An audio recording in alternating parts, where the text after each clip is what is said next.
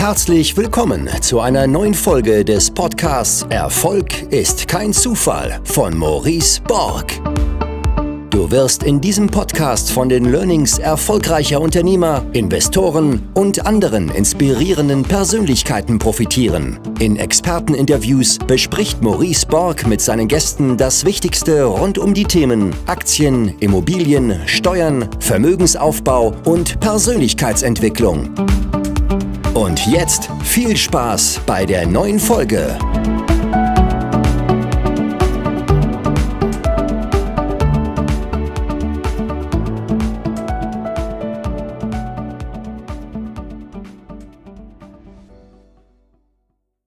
Nee, cool, dass, dass es geklappt hat heute. Ähm, es ist ja im Grunde unser Teil 2. Wir hatten mal deswegen äh, die, der Spruch mit dem Fake. Wir hatten ja mal einen einen Livestream gemacht über eines deiner Bücher, nämlich das Buch Fake.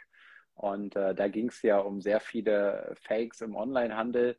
Und äh, ja, heute wollte ich mal ein ganz anderes äh, Thema mit dir aufgreifen, nämlich äh, die Frage, wie baue ich erfolgreich einen Social-Media-Kanal auf? Und die Frage stelle ich mir ja ständig und deswegen dachte ich, ach, schleppst du mal den Felix hier in so einen Livestream rein und stellst ihm einfach deine Fragen, dann hast du eine kostenlose Beratungsstunde. Ja, hielt, ich für, genau. hielt ich für einen cleveren Ansatz und ich glaube, ähm, ich glaube, viele andere treibt auch diese Frage rum. Ich selber kriege es auch immer äh, mit in unterschiedlichen Austauschkanälen, sei es Masterminds, wo, ja, wo Unternehmer ähm, darüber sprechen, wie sie ihren Social-Media-Kanal aufbauen oder auch ähm, ja, wie, wie man sich selber positionieren kann heutzutage über Social Media. Ich glaube, den Weg gibt es ja auch ganz gut.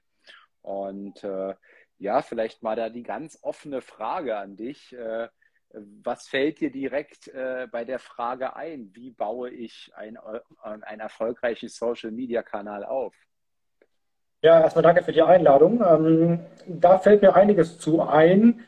Die erste Frage, die ich da stellen muss, ist, warum will ich überhaupt aufbauen? Also dass die Frage scheinen sich viele gar nicht so wirklich zu stellen, ähm, weil man irgendwie den Eindruck hat, man muss jetzt auch Social Media machen und dann macht man irgendwie Instagram, weil da alle drüber reden oder so, oder TikTok, weil es gerade irgendwie immer in den Schlagzeilen ist. Aber das Warum ist gar nicht so wirklich geklärt überhaupt. Ja? Also äh, willst du damit nachher Leistungen verkaufen? So, willst du Traffic für einen Blog kriegen? Willst du ähm, dich als Experte, Expertin positionieren?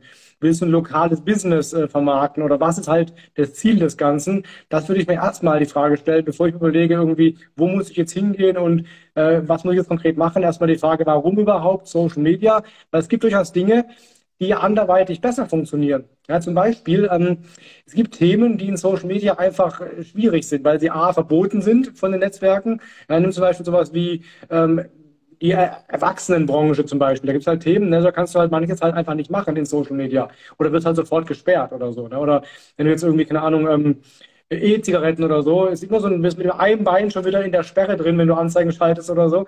Da ist manchmal zum Beispiel SEO einfach der spannendere Weg. Also, oder ich hatte neulich einen Kunden, halt, die machen, ähm, ich nenne es mal Cremes für die untere Körperregion aber nicht die Beine. auch nicht die Füße. Also, ne? Das ist halt was, was, da ist Social Media nicht so ganz einfach, weil das ist was, wonach viele suchen, aber halt niemand aktiv drüber spricht. So. Und das ist, da ist Social Media ein aufwendiger und schwieriger Weg. Da muss vielleicht gar nicht irgendwie Instagram unbedingt sein, da ist vielleicht einfach ein Google-Ranking sinnvoll oder Google Ads sinnvoll. Also erstmal die Frage dachte, da rumzustellen, bevor ich loslege, äh, was aufzubauen, das würde vielen gut tun. Mhm.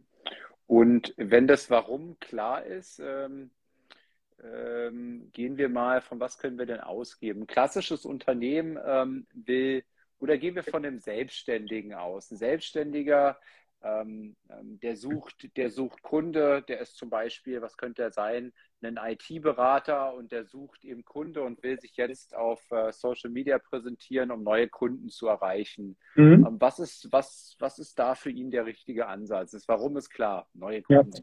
Also du hast eigentlich drei äh, Dinge, die du überlegen musst. Das eine ist, wer bist du eigentlich? Wie bist du aufgestellt? Wer willst du, wie willst du wahrgenommen werden? Also weil dieses typische MeToo-Ding ist halt irgendwie lame, das funktioniert nicht allzu gut. Bei mir sehe ich zum Beispiel, mir folgen sehr viele so Erfolgssprüche-Seiten. Weißt du die kennst, die heißt halt irgendwie Erfolgsbiene, Erfolgswolf, Erfolgspirat, Erfolgs, keine Ahnung, Vogel, also irgendwie dahinter. Und dann, wirklich, wirklich, das ist unglaublich. Ne? Also ich habe bestimmt 100 Follower, die nur so Erfolg plus irgendwie dahinter sind.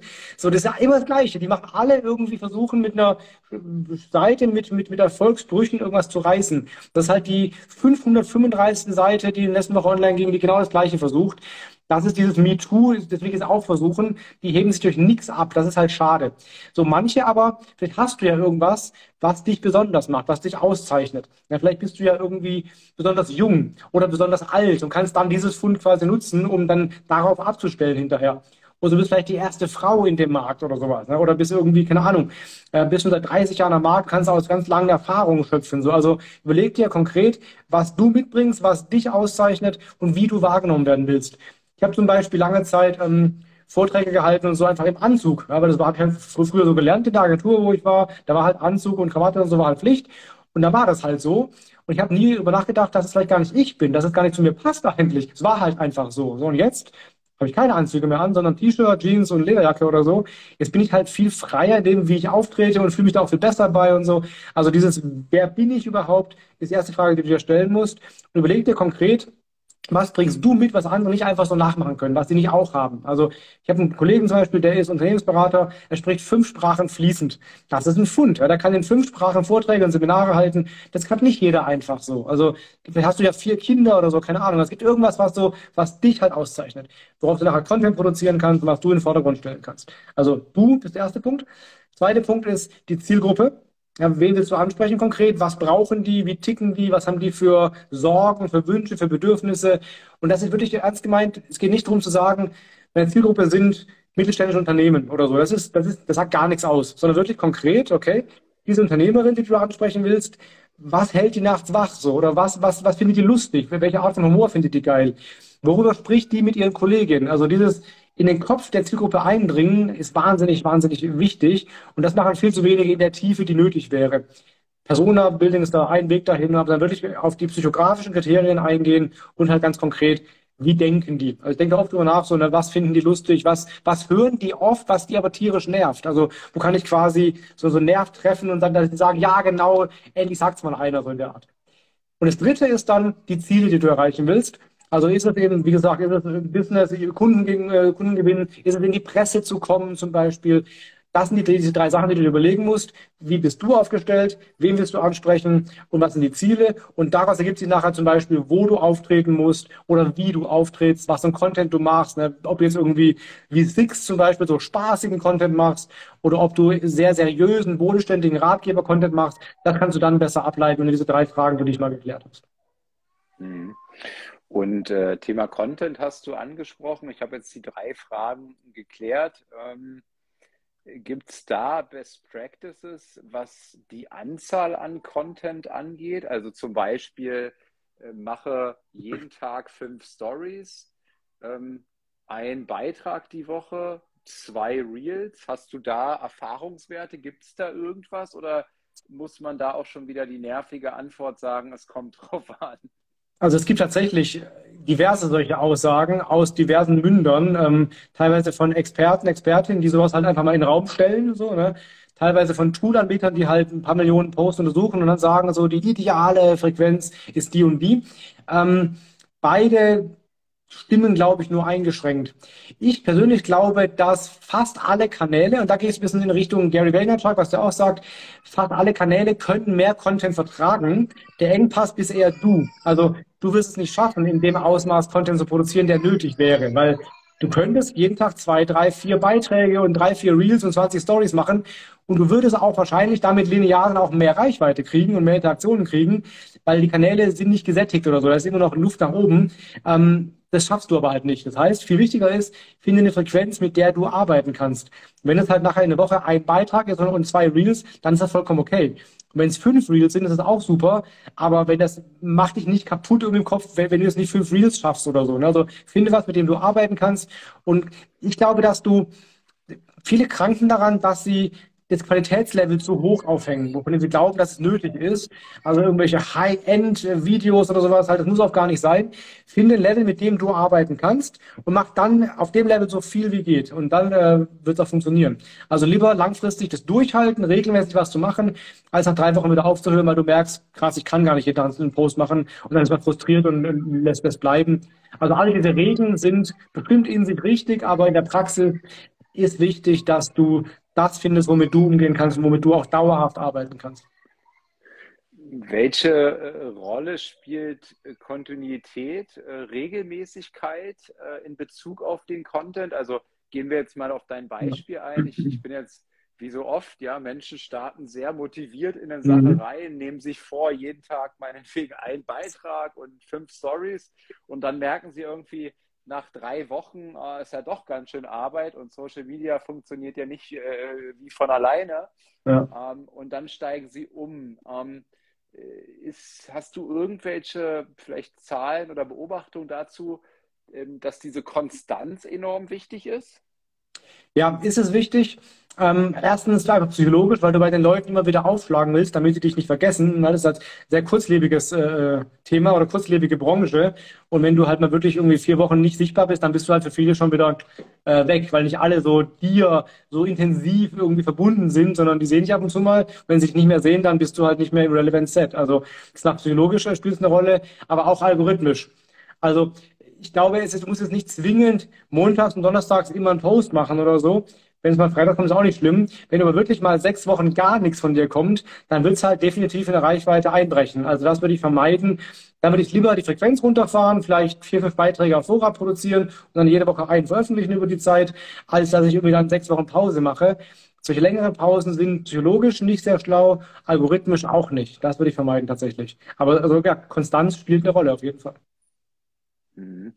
Jetzt machst du, so wie ich immer mitbekomme, relativ regelmäßig auch was bei LinkedIn, lest das immer sehr gerne, machst du so die Social Media Updates oder die Online Marketing Updates. Ähm, ähm, äh, Thema Unterschiedlichkeit der Social Media Kanäle. Also mir ist diese Arbeit hier bei Instagram schon, schon fast zu viel mit den ja. ganzen Nachrichten und so. Und wir haben auch bei in meiner Community eine, die ist äh, super passionierte TikTokerin und die mhm. war auch mit uns auf Reise und äh, super kreativ, was sie da immer alles äh, äh, kreiert und meinte, Maurice, du musst jetzt da auch auf TikTok und ich denke mir so, oh nee, jetzt noch so ein Kanal, noch mehr Arbeit, ja.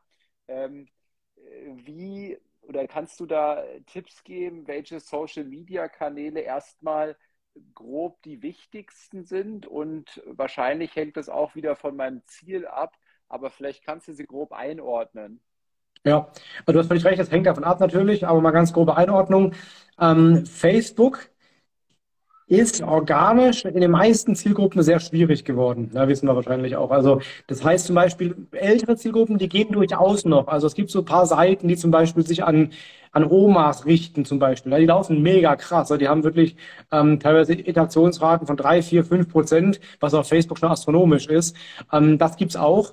Aber bei normalen Zielgruppen, jetzt nicht unbedingt Senioren oder so, ist Facebook nicht der erste, der mir einfallen würde. So, das ist wirklich schwierig. Für Ads läuft das nach wie vor gut, aber organisch was aufzubauen, jetzt noch auf Facebook, ist schwierig. Das kann aber sein, dass du einfach da sein musst, einfach auffindbar sein musst. Das kann sein, dass zum Beispiel du bist vielleicht ein Restaurant oder so und Menschen suchen nach Bewertungen. So, dann gucken sie halt auf Facebook nach. So, dann wäre es gut, wenn du dann auch sichtbar bist. Oder nach Öffnungszeiten und suchen nach, nach, nach Bildern von Gerichten oder sowas. Also, ne, es kann sein, dass du einfach nur sichtbar sein musst, wenn einer nach dir sucht. Das kann schon sinnvoll sein. Aber organisch sich was aufzubauen auf Facebook, schwierig. Instagram tatsächlich eher Must-Have mittlerweile.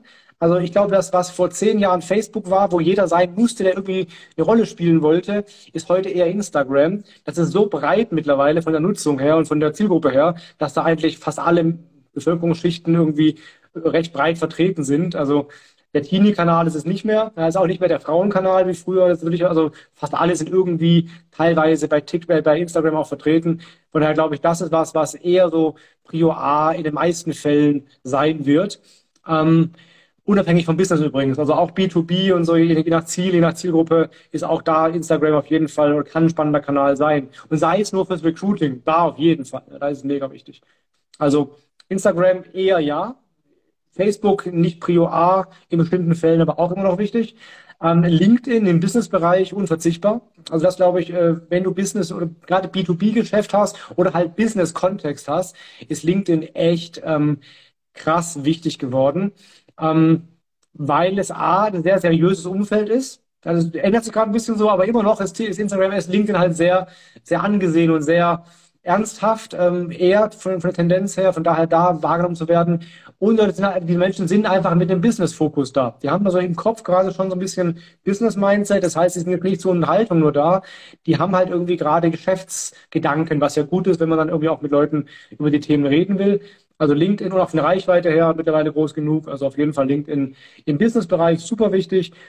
Falls nicht Business-Kontext, im Recruiting wichtig, sonst eher weniger. Also jetzt so die typische Influencerin, die irgendwie Kosmetika vermarktet oder sowas, die muss jetzt nicht zwingend auf LinkedIn rumtouren, kann, muss aber nicht. So, dann haben wir ähm, TikTok. TikTok ist immer noch nicht so groß, wie viele denken tatsächlich, von der Nutzungszahl her. Das ist ein bisschen so eine Bubble-Thematik, aber es wird halt groß. Also es ist schon groß natürlich. Ähm, aber selbst bei Jugendlichen und so, manche, die es nutzen, nutzen es hardcore, aber es nutzen noch lange nicht alle, wie man oft denkt. Wobei halt die Zahlen schon sehr, sehr stark wachsen. Also ich glaube, TikTok ist was, was man sich angucken sollte. Ähm, also auch eher so Prio, Prio A minus, A bis B. Ich würde auch die Prio eher höher als Facebook einschätzen mittlerweile tatsächlich. Vor allen Dingen auch mit, mit der Zukunftsaussicht. Aber wenn es so wäre wie jetzt, vielleicht. Wenn es so ist, wie, wie es wahrscheinlich in zwei, drei Jahren sein wird, dann auf jeden Fall TikTok hat gute Prognosen. Pinterest kann spannend sein, je nach Branche. Das ist wirklich was, was branchenabhängig ist. Es gibt Branchen, die sind da mega aktiv. Hochzeitsbranche zum Beispiel, dann lebt halt echt stark von, von, von Pinterest. Deko äh, Dekor, Innendesign, Inneneinrichtung, solche Sachen, Do-it-yourself, basteln, Mode auch teilweise, Kosmetik teilweise, ähm, Reisen teilweise, Fitness, Food, solche visuell geprägten Sachen, die sind da wirklich stark. Da macht es auch Sinn, zumindest mal auffindbar zu sein. Also du musst ja nicht jetzt irgendwie ständig Content rausballern, aber zumindest Auffindbarkeit macht da schon Sinn. YouTube ist auch sowas, das wird auch sehr schwer sein, sich jetzt selber noch da irgendwie von Null was aufzubauen. Aber auch das ist was, wo es eine gute Idee wäre, zumindest auffindbar zu sein, wenn einer nach mir sucht. Also jemand, der sucht, nach meinem Thema oder nach mir soll halt mich auch finden, sei es bezahlt oder unbezahlt. Aber ich will zumindest mal da sein, wenn einer nach mir sucht, auch wenn ich nicht die großen organischen Reichweiten da erzeugen werde. Das wird vermutlich jetzt heutzutage eher schwierig werden. Xing, ja, auch bei Xing glaube ich, da wirst du auch organisch nicht viel reißen können. Das ist auch eher was, wo du einfach sichtbar bist. Wenn jemand nach deinem Thema oder nach dir sucht, da hast du halt einen guten Eindruck, so den du vermittelst man kann es ja Leute anschreiben, wenn die auf dem Profil war oder so, das kann man schon machen. Aber jetzt Content Marketing wie auf LinkedIn ist auf Xing tatsächlich eher, eher tot. Das macht nicht so wahnsinnig viel Sinn. Also das sind so meine Einschätzungen zu den bekannteren, größeren Kanälen, die eine Rolle spielen. WhatsApp ne, kann auch sinnvoll sein, je nachdem. Äh, für Beratung, für Dialogmarketing irgendwie, Kundenberatung, ähm, Terminvereinbarung, solche Sachen, Recruiting auch, auch äh, für E-Commerce teilweise. Also auch das kann sich lohnen. Ja. So, jetzt, deine Frage war ja, äh, muss ich alles bespielen und so. Ne? Und jetzt muss ich ein bisschen aufpassen. Wenn ich jetzt an der Hochschule wäre, dann muss ich sagen, ähm, natürlich muss man für jeden Kanal eine eigene Strategie oder ein eigenes Konzept sich überlegen und dann eben auch sauber da durchziehen. Das ist halt für die meisten nur sehr schwer möglich. Ich bin der Meinung persönlich, dass du zumindest einen Teil der Inhalte breiter spielen kannst. Und das machen ja große Influencer und auch Brands ja auch teilweise. Es gibt Inhalte, die passen halt nur auf LinkedIn, aber nicht auf Instagram zum Beispiel. Manche Inhalte passen aber auf alle Kanäle. Ich mache zum Beispiel meine News, mache ich auf allen Kanälen. das Video geht auf Instagram raus, auf YouTube, auf Facebook, auf Xing und auf LinkedIn. Das war's, glaube ich. Ja. So, weil ich halt nicht weiß, wo, wo der Kunde mich, mich gerade irgendwie äh, erwartet und oder, oder wo der mich gerade findet. Und es geht auch als Podcast raus, gleichzeitig die Audiospur. Ähm, und ich habe auf allen Kanälen Views. Also die laufen alle irgendwie mehr oder weniger gut. Also warum das nicht mitnehmen? Wäre ja schön doof. Und ich mache es gleich nochmal als Karussell-Post. Haue ich auch da raus, wo es halt geht, nämlich äh, LinkedIn und Instagram. Und auch die laufen auf beiden Kanälen gut. Also das, äh, ich, sehe jetzt nicht ein, warum ich mich da irgendwie selber beschränken sollte und ähm, das nicht tun sollte, nur weil man es halt nicht macht. Ja, das ist ja Quatsch. Also bei beiden Kanälen kommen Kommentare, kommen Likes, kommen Danksagungen und so. Vieles wird gesaved und sowas. Also das nehme ich doch mit, das völlig klar. Lange Rede, kurzer Sinn, ja. Ich habe den, hab den Eindruck so ein Stück weit, dass Instagram derzeit versucht, das TikTok 2.0 zu werden. Oh ja. Und das macht mir durchaus zu schaffen, ähm, ähm, was, was meine Reichweite angeht, weil ich natürlich, kennst du, ähm, ich lese Bücher und, ähm, und habe Buchauszüge, die ich kommentiert, äh, also Bilder, die ich sozusagen kommentiere und die markiert sind. Jetzt kann man sich natürlich überlegen, wie man daraus auch Videoformate und so weiter macht.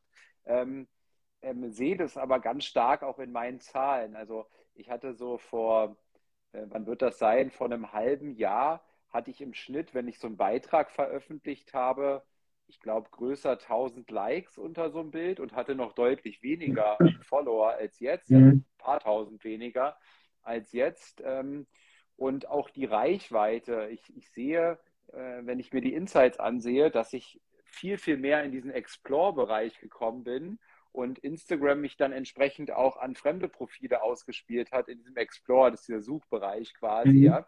Ähm, da haben sie mich ausgespielt. Und jetzt mein aktuellster Post, ich glaube, der ist jetzt von, von Samstag, ich glaube, der hat 330 Likes, ne? Also das ist schon ein Einbruch von, ähm, ich sag mal, von, ja, im Schnitt so äh, schon die Hälfte, die da weniger ausgespielt wird. Ne? Der erfolgreichste hat, glaube ich, so 60.000. Der Post hat wahrscheinlich jetzt 8.000 Profile oder 10.000 Profile erreicht. Ja, also deutlicher Einbruch. Und äh, hast du da hast du da ähnliche Erfahrungen mit, mit, mit Kunden bei dir selbst etc. sammeln können? Also erstmal, ja, alle haben oder fast alle haben Ranking oder haben äh, Reichweiteneinbrüche im letzten halben, dreiviertel Jahr mitgenommen. Und zwar übrigens auch auf TikTok lustigerweise. Auch da sind die Reichweiten echt gesunken. Das wurde von TikTok sogar ein bisschen als Bug kommuniziert, also dass es ein Fehler sei quasi. Werden wir sehen, ob das so ist. Aber ja, das gibt es auf allen Kanälen. Aber es gab es auch immer schon. Also auch das war bei Facebook so. Ne? Das war immer so, dass anfangs halt die Reichweite organisch sehr gut war und dann sinkt sie eben immer mehr ab. Damit musst du halt leben kannst du kompensieren mit noch besserem Content, teilweise zumindest, oder mit einer höheren Frequenz. Dann machst du halt zwei Beiträge, kriegst heute dann die Reichweite von einem früher, damit müssen wir dann leben. Ähm, aber ja, die, die Frage ist, dieses, ähm, äh, die, die TikTokisierung von Instagram quasi, eindeutig, ja, auf jeden Fall. Also ich mache ja diese wöchentlichen äh, News und da habe ich eigentlich jede Woche, irgend, fast jede Woche irgendwas drin, wo wieder Instagram irgendein Feature von TikTok geklaut hat oder, oder übernommen hat. Fast immer. Und jetzt haben sie ein neues Mal einen Test gemacht, dass der komplette Feed 16 zu 9, äh, 9 zu 16 ist. Also auch Bilder im kompletten Hochformat angezeigt werden. Wenn du halt ein 1 zu 1 Bild nur hast, hast du halt oben und unten eben schwarze Fläche. Sieht halt ziemlich scheiße aus. Ja? Das heißt, wenn das so kommen sollte, dann wirst du die Bilder auch komplett im 9 zu 16 Format machen müssen. Das heißt, dann hast du halt nichts mehr mit irgendwie Querformat, das eh nicht mehr eigentlich, aber auch kein 1 zu 1 oder 4 zu 5 Format mehr. Dann hast du halt nur noch Hochformatbilder, was eine völlige Umstellung ist für, für alle. Ja, das wäre schon krass. Also welche Unternehmen, welche Unternehmen machen denn Fotoshootings im Hochformat? Das macht doch niemand. Ja, die machen Videos mittlerweile für Social, aber die Fotos doch nicht. Dann wird es auch so passieren. Da werden so alle nur noch Bilder machen im Hochformat. Und die klauen wirklich jede Woche irgendwas Neues. Eine Remix-Funktion, eine Template-Funktion, irgendwie, keine Ahnung. Es gibt jede Menge Sachen, äh, die sie von äh, TikTok klauen. Die sehen halt, dass es da funktioniert und übernehmen es jetzt auch bei Instagram. Ja. Mhm. Aber die Frage war ja, was mache ich? Ja, nix. Sich daran anpassen. Was willst du machen? Also das ist ja, der, der Markt ändert sich ja einfach halt rasant und wir sind gezwungen, uns da anzupassen und das mitzugehen, wenn wir die Reichweite halten wollen und eventuell auch dann eben den neuen Kanälen hinterherjagen, ne, von Facebook zu Instagram zu TikTok und halt den neuen Methoden, Mechanismen hinterher zu jagen. Das ist halt Teil des Games. Und äh, beobachtest du, dass, dass, dass es eben stärker ähm, auf, auf Reels auch geht. Also ähm, werden diese Reels mit Reichweite belohnt und äh, eben ganz normale Beiträge, in Klammern, in Anführungszeichen normal, also der, mal, der Klassiker, die Funktion, die es da gibt, irgendwie neun oder zehn Bilder da aneinander zu, zu reihen, ähm, die kann man dann so per Karussell so durchgucken. Das war ja der Ursprungsbeitrag. Äh, ja. Spürst du das, dass Reels deutlich mehr Reichweite bekommen auch? Also ich muss sagen, ich spüre nicht deutlich, dass normale Posts krass weniger Reichweite kriegen. Das eher nicht. Das eher, wächst auch nicht, aber ist eher konstant. Aber ja, Reels kriegen durchaus viel mehr Reichweite, ja. Muss ein bisschen aufpassen, wenn man, was heißt eigentlich Reichweite? Ähm, beziehungsweise, was ist ein View? Aufpassen, ganz wichtiger Punkt. Was ist ein View? Bei Videos jetzt mal gesehen, oder generell bei, bei, bei, bei, bei, bei Videos. Wann ist ein Video-View und Video-View? Weißt du, wann ein View bei YouTube als View gezählt wird? Ich glaube, ab drei Sekunden oder so etwas. 30 Sekunden. Ach, 30. Hm. Bei YouTube sind es 30 Sekunden. Also ein View sind 30 Sekunden. Bei kurzen Videos die Hälfte des Videos. Also zumindest mal ja, lang. So, also du hast ein, das ist ein sehr langer View. Bei Facebook und Instagram sind es drei Sekunden. Schon mal völlig, du kannst, du kannst nicht vergleichen mein Video bei YouTube und bei Instagram, weil es eine völlig andere Zählart ist. Bei TikTok und bei den Reels sofort. Also wenn das Video anspielt, direkt ein View erzeugt. Auch wenn er nur rasant durchswiped, war es ein View. Das heißt, allein die, der, der, Vergleich ist halt schwierig zwischen den Views auf den Kanälen, weil sie völlig anders ge, gezählt und gewertet werden. Da muss man ein bisschen aufpassen. Aber ja, tatsächlich, die Reels kriegen überdimensional viel Reichweite. Ähm, deswegen ist da der, der, der, Impuls, nimm das mit, solange das so ist. Ja, das wird sich nämlich ändern irgendwann wieder. Ähm, das würde ich momentan einfach mitnehmen. Mache ich auch zu wenig, aber äh, das ist was, was eine gute Idee wäre, wenn die Kanäle was Neues einführen und das halt immer belohnen mit akuter Reichweite, nimm das mit, solange es, also reit das Pferd quasi, bis was Neues kommt, dann macht das auch wieder mit. Die Gefahr ist immer, dass man sich so ein bisschen versucht, auf den alten Erfolgen auszuruhen und so ein totes Pferd zu reiten, weil es halt, weil man es halt so, so, so, kennt und sich so eingeschliffen hat, aber das ist echt ein Problem. Das ist leider, ja. merke ich auch, das muss man nicht zwingen, das nicht zu tun, weil das äh, führt nicht zum Erfolg. Ja, ja. Ähm, wir hatten mal in der Agentur, kann ich mich noch daran erinnern, denn ähm, ich glaube, das war der Marketingchef von Visa mhm. Deutschland oder Mastercard, irgend sowas, ja. Ähm, ist auch egal. Auf jeden Fall hatten die auf der Facebook-Unternehmensseite, ich glaube, gehabt äh, 10 Millionen ähm, Likes oder Follower oder wie man das da schimpft, ja. Und äh, dann hat er uns mal die Auswertung eines Beitrages gezeigt und äh, er hatte, glaube ich, bei 10 Millionen ähm, ähm, Likes auf der Unternehmensseite, ähm, hat er, weiß ich, 20, 20 Likes auf dem Beitrag oder 50 oder so. Also die Relation hat ganz stark gezeigt, er kriegt überhaupt keine Reichweite mehr, wenn er nicht bezahlt. Ne? Mhm. Und ähm, äh, ist ja aus Unternehmenssicht, jetzt wenn man sich in Meta, ähm, also dann in dem Fall da damals in Facebook reindenkt, ähm, auch vernünftig, ja, warum sollen die alle Kohle verdienen mit der Reichweite und sie kriegen nichts davon ab. Und ähm, eine ähnliche Tendenz könnte man jetzt auch bei Instagram vermuten. Das heißt, das Unternehmen Meta muss irgendwie gucken, ähm, wie können wir weiter eben diese horrenden Wachstumsquoten auch halten, ja, die sie, die sie ja die letzten Jahre gefahren haben. Wenn man sich die Unternehmensumsätze anschaut, dann sieht man da ja, ähm, ich glaube, mit das schönste Bild aller Zeiten für jeden Aktionär, ja. Ähm, das heißt, irgendwas müssen sich ja auch auskaspern.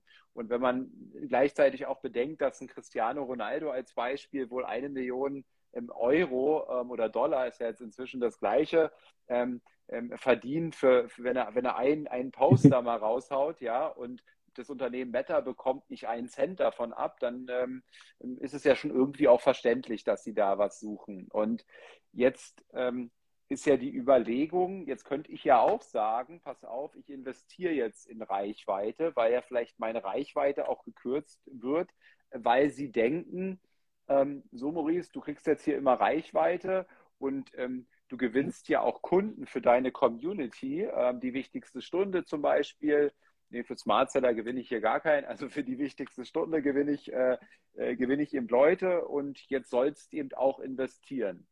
So, und jetzt äh, könnte ich ja mal probieren, eben da rein Geld zu investieren.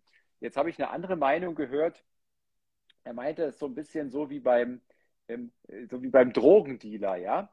Ähm, wenn der einmal merkt, dass du bereit bist, für den Stoff Kohle zu bezahlen, naja, dann kostet der immer Geld für dich, ja. Ähm, dann, äh, am Anfang füttert er dich sozusagen gratis an, ja, und gibt dir da den Stoff und irgendwann bist du süchtig und dann willst du neuen und dann sagt er, du kostet jetzt 100 Euro das Ding hier oder was auch immer, ja.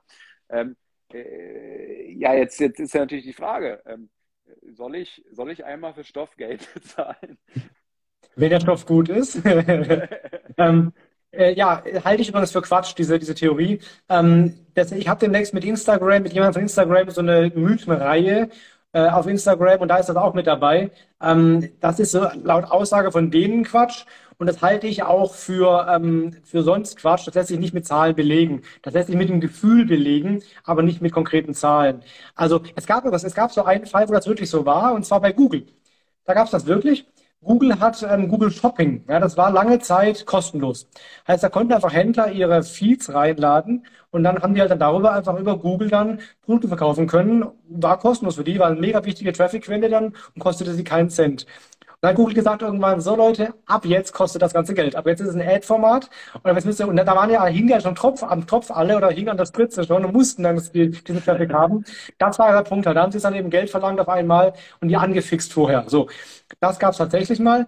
Ähm, in Social Media höre ich es auch schon seit Jahren auf Facebook, früher schon auf Facebook, jetzt auf Instagram und so, dass du halt irgendwie, ähm, wenn du mal bezahlt hast, dann keine hohe, hohe Reichweite mehr kriegst, wenn du nicht wieder bezahlst.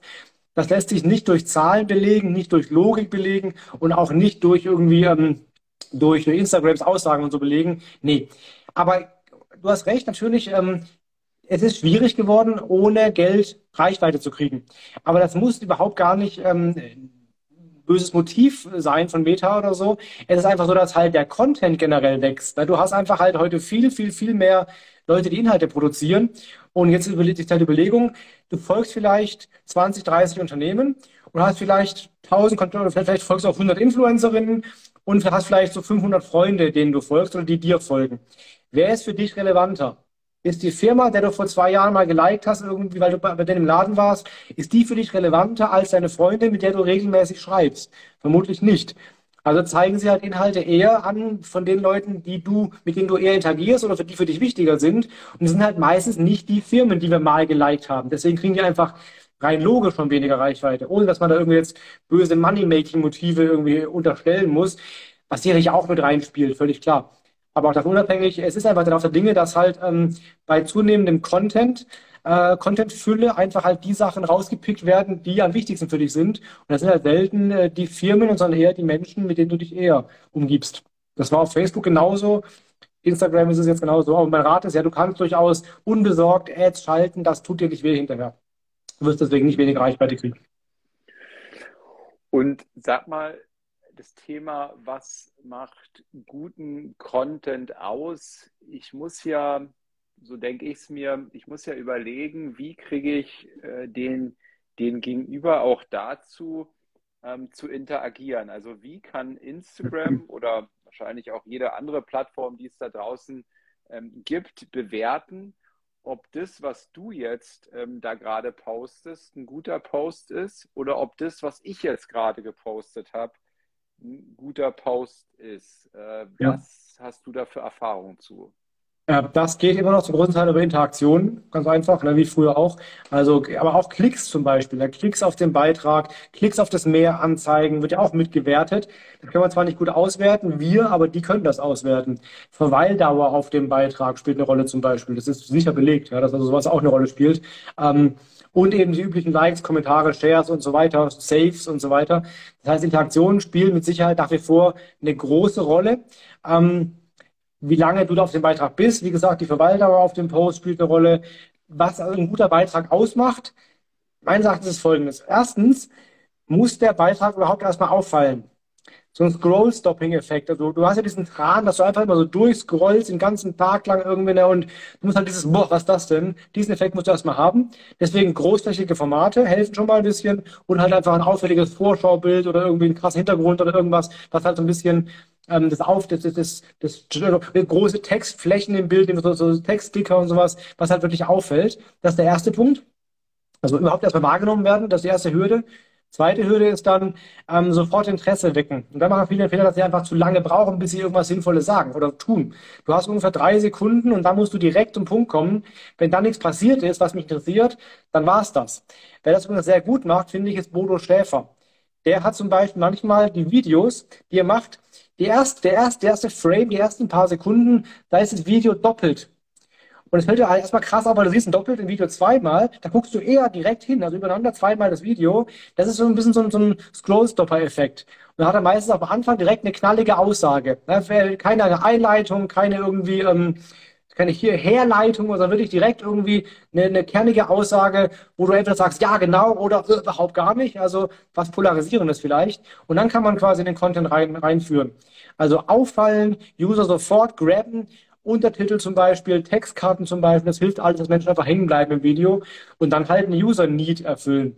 Das heißt zum Beispiel, einen klaren Mehrwert bieten, was du ja auch tust. Ne? Du hilfst ja das mal, dass ich die Bücher nicht lesen muss oder zumindest besser auswählen kann, welche Bücher ich lese, indem ich halt die besten Stellen kriege. Das ist ein klarer Mehrwert.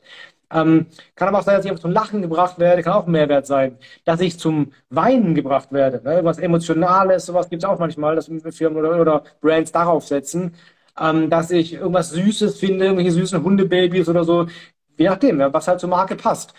Dass ich vielleicht ähm, Fehler vermeide dank deinem Content. Also irgendwie brauche ich halt einen Nutzen, einen Mehrwert, der über dieses reine, ich zeige dir, was ich habe, hinausgeht. Und besonders gute Beiträge sind so ein bisschen wie ein Spiegel. Ja, das heißt, ich finde mich darin wieder. Also ich erkenne irgendwie ein, eine Verhaltensweise in dem Post wieder. Und ich erkenne die Art, wie ich ticke in dem Post wieder. Und ich erkenne Dinge, die ich oft höre in dem Post wieder. Deswegen sind Memes auch so erfolgreich. Ja, das Meme ist witzig, natürlich, aber es ist vor allen Dingen so, dass ich sagen kann, ja, genau, genau so bin ich auch. Das ist der Witz oder der, der Gag, warum Memes so gut funktionieren, weil ich mich darin wiedererkenne. Das ist der, der, der Spaß dabei. Ne? Ich, wenn ich mit meinen Jungs so und so und so, das ist ein bisschen, bisschen was, da, da kennt man sich. Das ist wie ein Spiegel. Und das macht nachher einen guten Post aus. Also es ist eigentlich kein Hexenwerk, es ist halt vor allen Dingen auffallen und dann ein klares Verständnis der Zielgruppe und ein klarer Nutzen, der eben auf verschiedenen Leveln stattfinden kann. Mhm.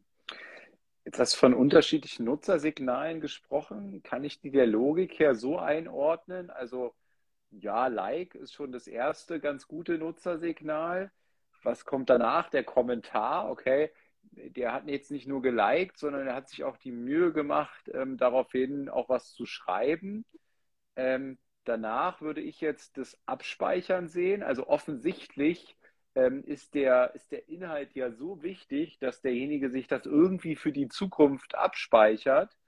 Und als viertes das Teilen. Also offensichtlich ist der Inhalt sogar so wichtig, dass er noch anderen davon erzählt. Ist das die, ist das aus deiner Sicht die richtige Reihenfolge? Ja, würde würd ich auch so sagen, das lässt sich durch Zahlen sehr schwer beweisen, sowas, weil du halt an die Auswertung nicht rankommst einfach, aber ja, würde ich auch so sehen. Erstmal der Klick, ja, erstmal das Stoppen überhaupt ist schon, schon ein Signal, was Instagram erzählen kann. Der Klick auf zum Beispiel mehr lesen oder so, das ist alles, das Hoch- und Runterscrollen im Beitrag, sowas zum Beispiel, ne, das sind alle Signale, aber dann ganz klar Like, dann Kommentar, dann Share oder, oder Save, das sind wahrscheinlich ähnlich stark, aber beides halt so mit die stärksten Signale bei Videos zum Beispiel auch, ähm, ob ich ein Video mehrfach anschaue. Das ist bei Instagram, bei, bei TikTok ja wahnsinnig wichtig, bei Instagram aber auch ganz ähnlich, weil es halt ein Signal ist, wenn du ein Video mehrfach anguckst oder zumindest mal mehrfach anspielst, sagt es ja was aus. Ich kann mir vorstellen, was ich kann es nicht beweisen, aber ich denke mal, dass sie auch gucken, ob du deine gespeicherten Sachen jemals wieder anschaust. Aber kann ja, safe heißt ja erstmal nur, ja, spannend so, aber es wäre schon ein krasses Bonussignal, wenn du das später noch zwei, dreimal dir anguckst. Das ist ja auch was, was, was eine klare Aussage macht. Wenn das viele Menschen tun, kann das auch irgendwie reinzählen. Also das sind Dinge, die wissen wir halt nicht, aber ich kann mir vorstellen, dass sowas auch in die KI damit einfließt und auch mitgewertet wird. Mhm. Und dann wieder auch zum Beispiel, wie oft, wie oft ich mit dir interagiere. Ne? Also wenn ich jetzt irgendwie deine Beiträge häufiger like, bei deinen Lives häufiger zuschaue, das wird alles mit reinzählen, dass du nachher du entsprechend mehr Beiträge von dir jetzt in dem Fall, äh, also ich mehr von dir angezeigt bekomme. Jetzt weiß ich noch aus dem SEO, also äh, Suchmaschinenoptimierung im Bereich äh, Google, ja, äh, da gab es immer einen, wie hieß denn der, John Miller? John Miller, mhm, ist das richtig? Genau. Ja, ja. Ähm, das war immer so ein, ich glaube, so ein ehemaliger Google-Mitarbeiter, der aber irgendwie auch das Sprachrohr von Google war. Und dann haben wir alle den irgendwie beobachtet, was der so sagt, was der so von sich gibt. Und äh, das war dann immer so eine, ah, wieder so ein, so ein Indiz dafür, wie denn so der äh, Algorithmus jetzt da irgendwie ticken könnte. Und dann äh, wurden da Ableitungen getätigt. Gibt es diesen John Miller auch bei Instagram? Ja, immer, John Müller jetzt immer noch, der macht das immer noch. Du meinst, glaube ich, den, ähm, wie hieß er, der, der, der hieß für Google Guy, ähm, das ist auch ein paar Jahre her. Weiß jemand in den Kommentaren, wie der hieß, der Mitarbeiter von Google, der immer früher die Infos rausgedroppt hat? Schon so lange her, ich konnte nicht mehr drauf. Ach, das ist gar nicht, ist gar nicht John Müller, ja? Das war nicht John Müller, nee, nee, das war, ähm, ja. Der Müller, das ist ein Schweizer, den gibt es immer noch, der macht immer noch auch auf Konferenzen oder so, ist der mit dabei. Ich komme gar nicht drauf, wie der heißt. Ja. Ähm, äh, bei Instagram gibt es tatsächlich den, den, den Adam Mosseri, also den Chef selber, der haut ja. halt immer ganz hilfreiche Sachen raus. Also Sachen zum Algorithmus, Sachen zu, äh, zu aktuellen News und so weiter. Äh, sonst die Tilda gucke ich mir ganz gerne an. Und ähm, den Navarro, vergessen wer mit Vornamen heißt, dem schicken sie immer Screenshots zu von neuen Funktionen, die sie irgendwie entdeckt haben. Haut er immer bei, bei Twitter meistens raus.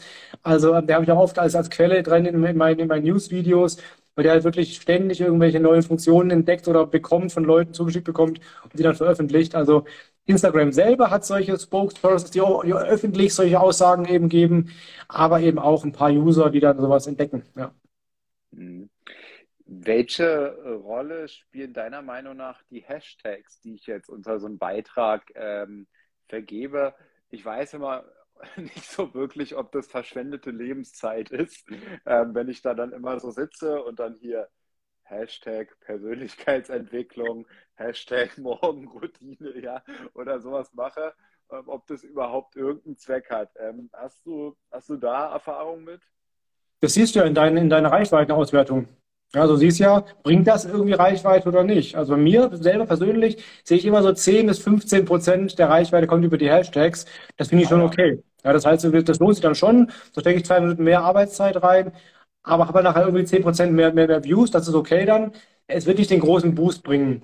Es kann halt helfen, wenn du Glück hast, auf die Explore-Page zu kommen. Hm, das kann, kann sein. Und halt Leute, bei mir zum Beispiel, ich hatte jetzt, ich habe Schulterimpingement, ne? also hier Schulterverengung und Entzündung und so. Und ich, ich folge halt dem Hashtag Impingement. So. Also Leute folgen ja auch Hashtags. Und jetzt hatte ich halt diese Woche einen Beitrag von der Ortho-Klinik am Ring hier in Köln. Die haben halt einen Post gemacht zur Schulteroperation äh, unter dem Hashtag Impingement. Hatte jetzt deren Beitrag bei mir im Newsfeed. Und jetzt weiß ich, okay, wenn ich was machen lassen wollte, könnte ich bei denen mal anfragen. So weil die diesen Hashtag benutzt haben und ich dem folge. Also von daher hat es denen jetzt vielleicht sogar schon fast ein Lied gebracht. Also zumindest mal irgendwie bin ich jetzt bei denen irgendwie oder sind die bei mir aufgeschlagen. Äh, von daher hat es denen jetzt was, was gebracht, ganz konkret. Also ich glaube, ja, ich glaube, es bringt was. Darfst halt nicht hoffen, dass du deswegen jetzt mega viral gehst. Das wird wohl kaum passieren. Kann passieren, dann ist es super, wird aber nicht passieren wahrscheinlich. Aber es bringt halt ein paar Prozent mehr. Von daher, ich würde es machen, ja. Ich würde es bei den Stories bringt es halt nichts mehr. Da hast du keine, keine großen Effekte mehr. Aber bei normalen Posts oder Reels würde ich die trotzdem nach wie vor benutzen. Ja. Das schadet nichts und ist, ist, ist nicht viel Arbeit. Und dann, dann habe ich mal gelesen, dass es da so Tipps gibt, ähm, so, so nach dem Motto, ja, such dir irgendwie äh, fünf große Hashtags, also Hashtags mit einer sehr großen Reichweite, dann nimmst du meinetwegen fünf aus der mittleren Kategorie und dann packst du auch noch ein paar kleine dazu. So dazu äh, Erfahrung?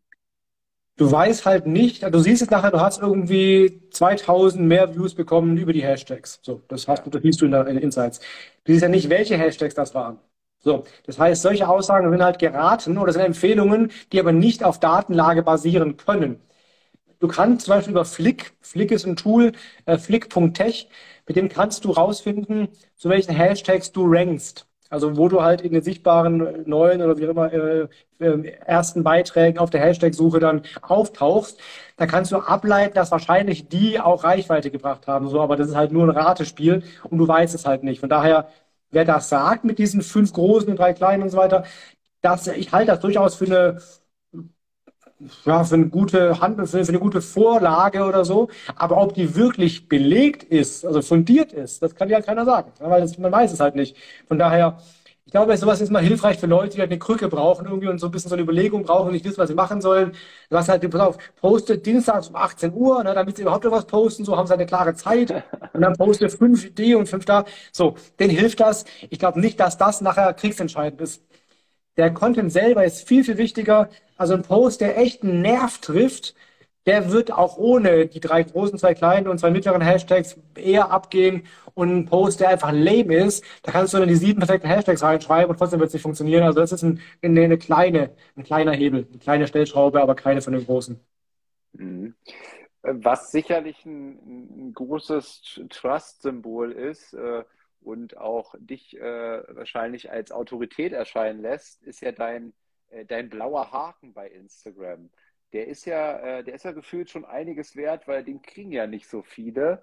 Ähm, kannst du dazu sagen, wie ich an diesen verdammten blauen Haken komme? Das ist wie ein Waschbrettbauch. Wollen alle, kriegen nicht viele und eigentlich, eigentlich bringt es dir nichts. Ja, sieht halt keiner aus. ja. ähm, das heißt, äh, du, du hast dadurch eigentlich keinen Vorteil, reine Optik. Ja. Ganz früher übrigens für die Jüngeren unter euch, ähm, früher gab es auf Facebook mal ähm, eine eigene App, die hieß Facebook Mentions und zum Beispiel konntest du damit dann live streamen, nur mit dieser App. Und das gab es nur für Leute mit blauem Haken. Die haben halt extra Vorteile bekommen, die andere nicht bekommen haben. Wir alle so, yeah, wir sind voll was Besonderes und blauem Haken, voll geil. ähm, ist alles weggefallen nach und nach, bringt nichts. Und von daher auch hier, ich kriege jetzt nicht mehr Reichweite wegen dem blauen Haken oder so. Ich habe auch keine guten Connections dann zu Instagram oder kriege irgendwas dafür. Es ist reine Optik. Sollte sagen, boah, der ist ja irgendwie wichtig. Der sieht wichtig aus so ein bisschen. Ne? Halt. So, wie kommst du daran? Ähm, du kannst den beantragen in der App äh, in deinen Einstellungen. Ich sag mal so, mir ist kein Fall bekannt, wo jemand seinen blauen Haken auf diesen Antrag zurückführen kann. Also wo das wirklich danach, ja, und fünf Tage später war dann der blaue Haken da oder so. Das scheint, wenn überhaupt, sehr selten zu funktionieren. Bringt nicht allzu viel. Wenn du es machst, dann kannst du aber mittlerweile Links mitschicken, die belegen, dass du relevant bist. Also die Hürde ist halt Relevanz. So, die wollen wissen, bist du relevant. Das ist übrigens nicht die Followerzahl. Ich habe meinen blauen Haken bekommen, da hatte ich 2000 Follower. Also daran liegt es nicht. Ähm, es liegt an Relevanz, die auch der Bearbeiter, der das Ganze bearbeitet, auch anerkennt. Und ich weiß zum Beispiel auf Instagram selber, dass eine Relevanzschwelle die von Wikipedia ist. Das heißt, hast du einen Wikipedia-Eintrag zu deinem Namen, bist du mal tendenziell auch relevant für den blauen Haken. So, das ist so eine, eine von diesen Schwellen. Häufige TV-Auftritte zum Beispiel äh, helfen für die Relevanz. Äh, solche Dinge, häufige generell Medienberichte über dich, sowas halt. Äh, das hast du jetzt konkret alles eher nicht. Du kannst halt über Instagram-Fame das trotzdem noch hinkriegen. Also wenn du jetzt wirklich sagst, irgendwie kriegst du so 70, 80, 100.000 Follower und bist echt berühmt quasi, und bist auch mal auf den Konferenzen unterwegs, wo vielleicht Instagram-Mitarbeiter rumlaufen. Ja, kann auch nicht schaden, da mal mit denen sich mal so zu connecten, dass man halt bei denen aufschlägst. Dann kann es durchaus eher die Chance geben auf einen blauen Haken. Also Instagram-Fame kann helfen, ähm, externer, externe Relevanz kann helfen. Du musst halt trotzdem aber einen Bearbeiter finden, der halt gerade deinen Antrag oder dich halt sieht und der sagt, ja, geil, finde ich relevant, weil mein Eindruck ist, dass die alle noch sehr sehr individuell da unterwegs sind. Ähm, und äh, manche Marken, wo ich weiß, die haben einen verdient, kriegen halt uns Verrecken keinen, auch Personen ne, kriegen halt keinen. Ich habe einen Kollegen, der hat zwei Spiegel-Bestseller geschrieben, Platz 1 Bestseller, ist Wikipedia alles da, kriegt da keinen blauen Haken, hat aber ganz klar verdient, weil halt vielleicht einfach der Sachbearbeiter sagt, nee, äh, kenne ich nicht, irgendwie ist einfach nicht wichtig genug oder so, keine Ahnung. Von daher, ich würde mir als normale Person da jetzt keine großen Hoffnung, ich kriege die Frage dauern, also per, per, per DM bestimmt jede Woche zwei, dreimal so, ob ich helfen kann. Nee, kann ich nicht. Ähm, ich habe auch nicht bekommen über Connection, sondern einfach so bekommen, weil, weil ich ja Glück hatte, dass halt der Mensch, der gerade gearbeitet hat, irgendwie, ich bin, keine Ahnung, ich Fernsehen gesehen, ich weiß nicht, wie es kam. Auf jeden Fall, irgendwie kam es halt. Aber der Geheimtipp ist der, lerne ein paar von Instagram kennen, auf den Konferenzen, all Facebook und Co. Das kann durchaus sein, dass der dann sagt, hey, pass auf, ähm, der ist wirklich relevant genug. Wenn die Relevanzkriterien aber generell erfüllt sind, sonst wird auch das nicht helfen. Also wenn du jetzt so gesagt, ich habe irgendwie 10.000 Follower, bin nicht wirklich berühmt, bin nicht wirklich relevant außerhalb von Instagram, dann wird ja auch, glaube ich, die beste Connections auch nichts, auch nichts helfen. Mhm. Und Wikipedia, um einen Wikipedia-Eintrag äh, zu bekommen, habe ich mal gelesen, ist der leichteste Weg, ähm, drei Bücher zu schreiben. Und äh, vier. Ist, ja. vier, vier, ja, ja und, und, und, und, da reichen dann auch teilweise diese PDF-Dokumente dann, die äh, äh, nee, ist nicht so. Nee, aber du hast völlig recht. Ähm, der Autorenweg ist der einfachste. Sportler ist auch was. Und wenn du sagst, ich bin Sportler, ich bin, ich bin Bundesmeister irgendwie gewesen, deutscher Meister in irgendwas, das sind auch so Schwellen. Also das haben auch manche schon erreicht, kann auch funktionieren. Professur kann auch reichen. Also Hochschulprofessor reicht auch aus. Ne? Wenn du so einen Proftitel hast, bist du auch im Wikipedia relevant. Sonst, also bei eben so einem Proftitel, äh, immer keine Titelmühlen oder so, es muss schon äh, was Offizielles sein. Sonst tatsächlich ist, ist Autor die beste äh, Quelle. Ah, hallo, da ist Mariana. Hallo. Äh, kriegst du Antwort noch äh, auf WhatsApp die Tage? Ich habe das noch nicht vergessen. Ähm, äh, also äh, Bücher. Ich habe tatsächlich mein drittes und viertes Buch, äh, nee, das vierte, das vierte, das vierte, eigentlich nur geschrieben, ehrlich gesagt, um bei Wikipedia reinzukommen. Also das habe ich halt bei dem Verlag geschrieben dann. Die haben so ganz kleine Bücher, so 120 Seiten nur. Das habe ich also nebenbei runtergeschrieben. Hat, glaube ich, kein Mensch je gekauft, oder zumindest irgendwie nicht viele Menschen. War auch egal, da ging es nur, dass ich halt vier Bücher habe und dann Wikipedia relevant bin.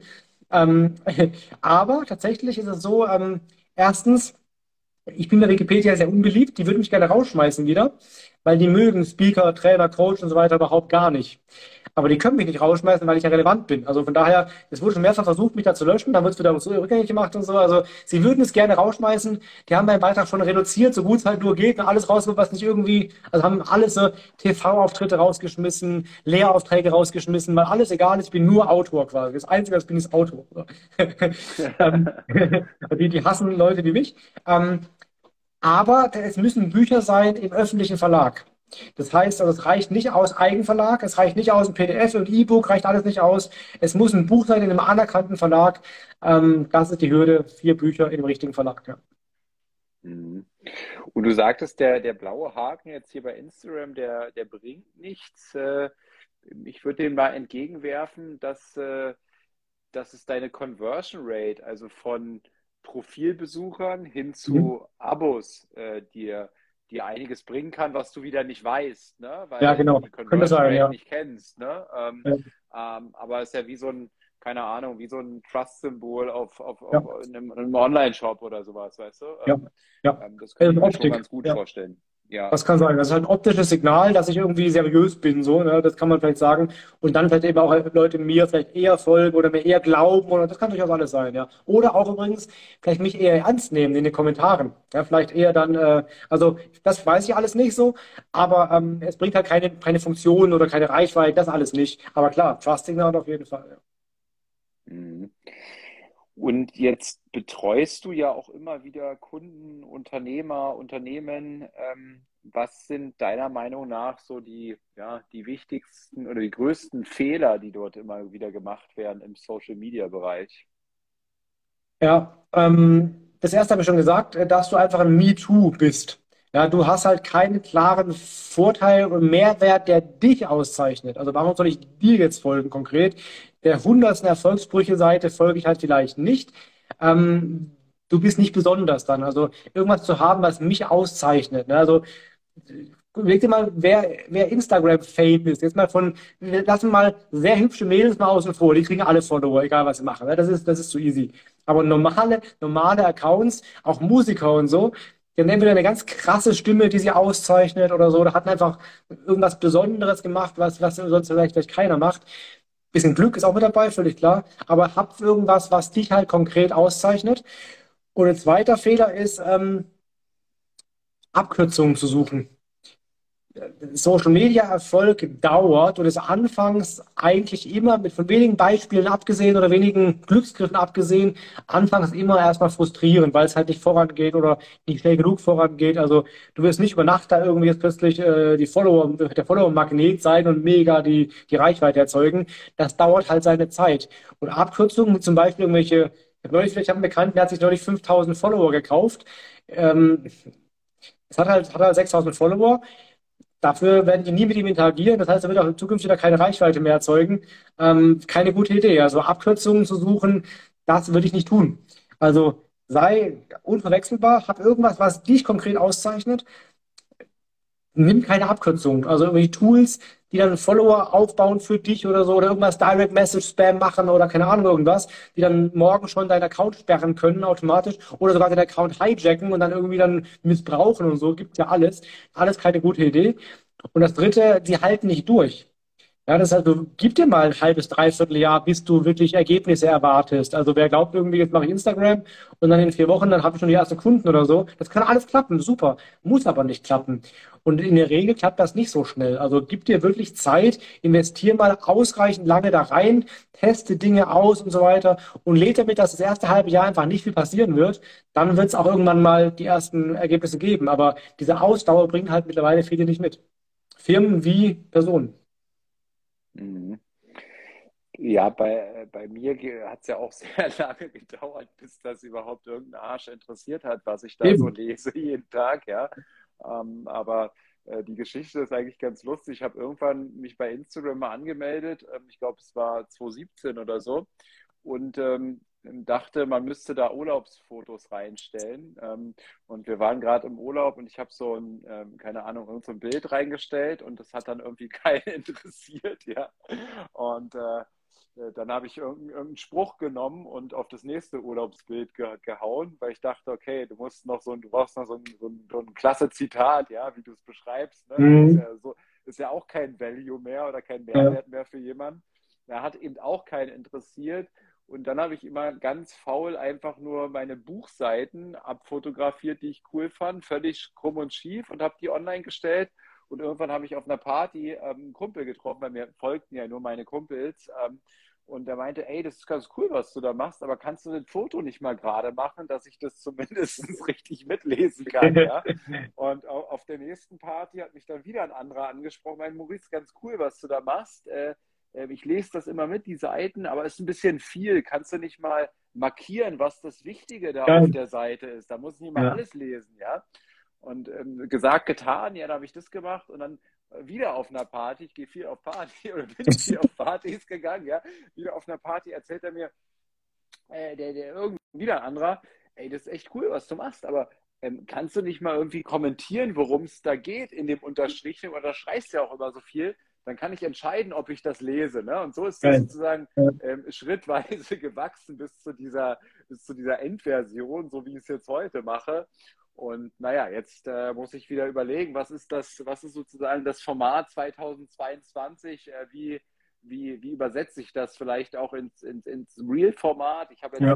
was, was, versucht, äh, ähm, quasi immer so die, die, die acht, neun besten Aussagen, wichtigsten Learnings aus so einem, aus so einem Buch in so ein Reel zu packen. Aber irgendwie habe ich den Eindruck, hm, äh, die Kommentare kommen ganz gut an, aber so ähm, algorithmisch, reichweitentechnisch passiert da auch nicht so viel bei mir. Ja, ja also achte auf die ersten zwei, drei Sekunden, dass da schon irgendwas passiert, das ist wichtig.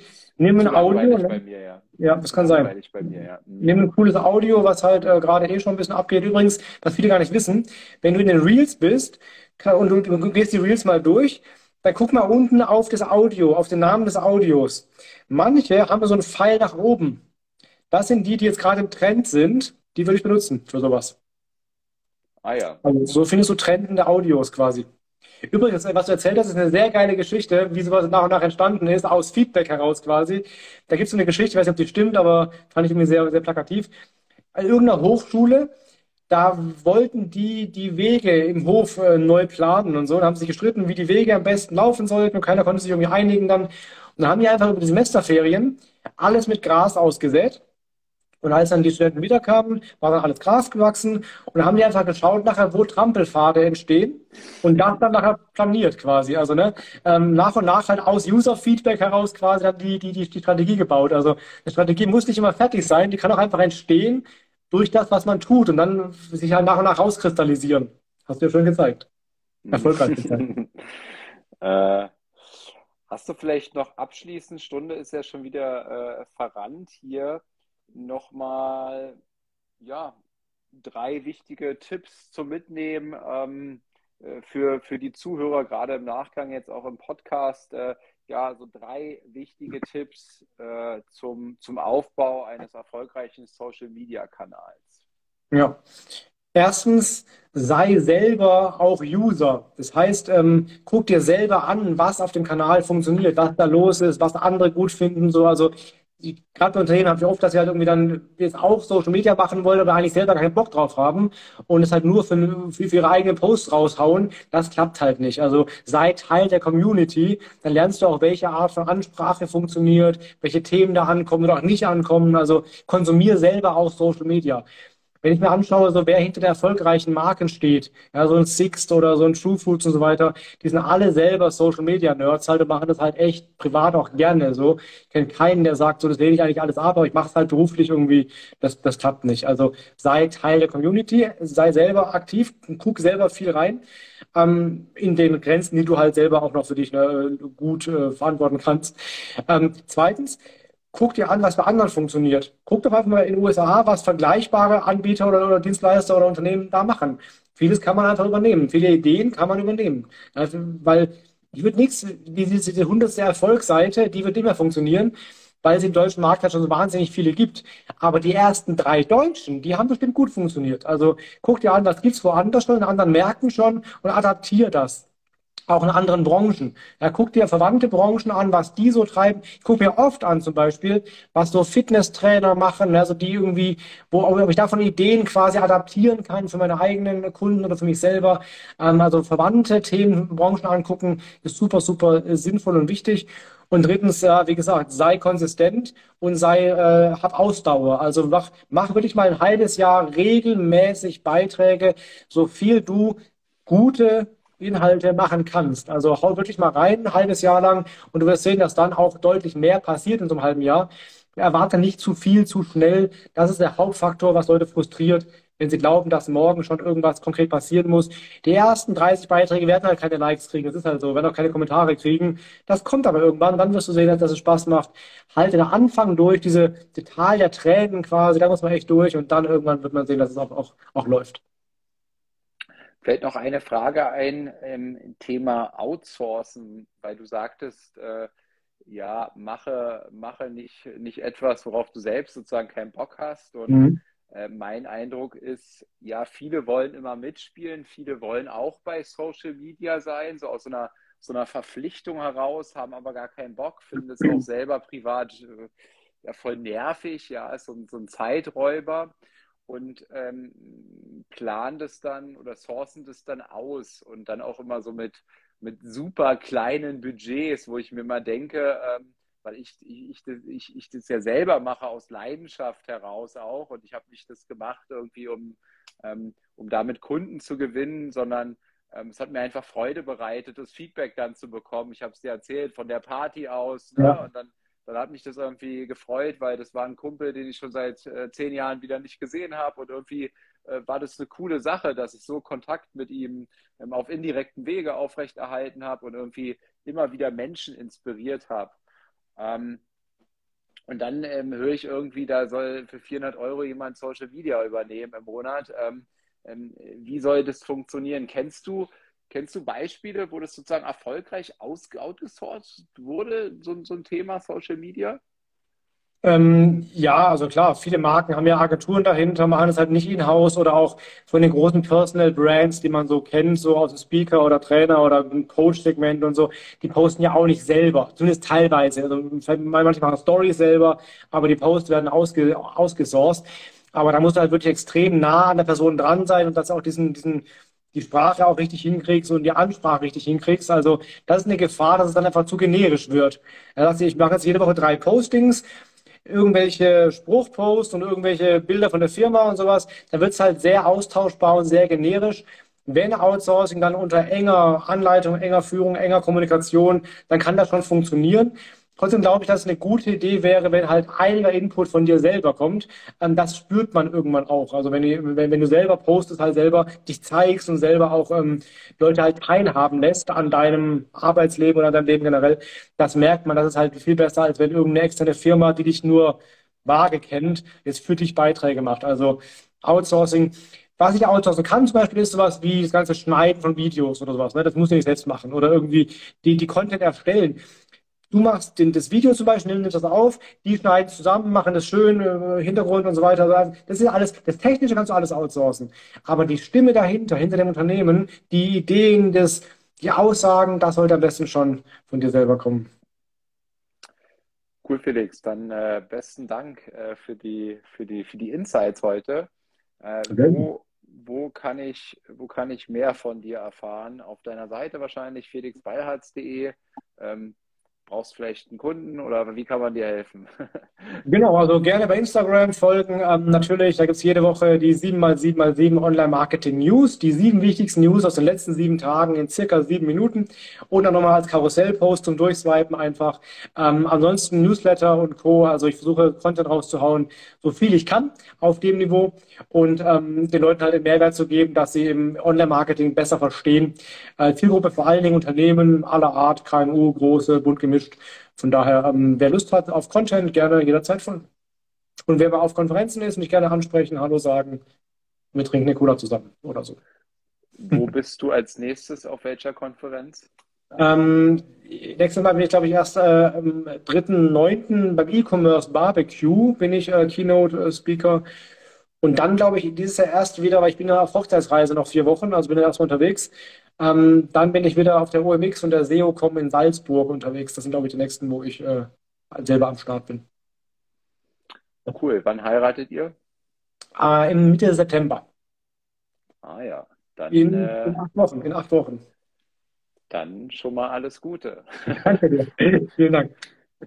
Cool, Felix. Dann hau rein, schönen Abend und äh, euch vielen Dank äh, fürs Zuhören. Äh, interagiert fleißig, ich glaube, das war eine Aussage. Genau. und bis ganz bald. Ne? Ciao, ciao. Danke euch. Ciao.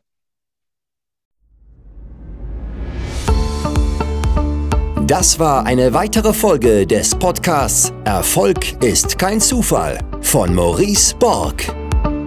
Bitte nimm dir eine Minute und unterstütze uns mit einer Bewertung. Folge Maurice Borg bei Instagram und profitiere von seinen täglichen Buchausschnitten aus den besten Büchern unserer Zeit. Sein Profilname ist mb-maurice-borg.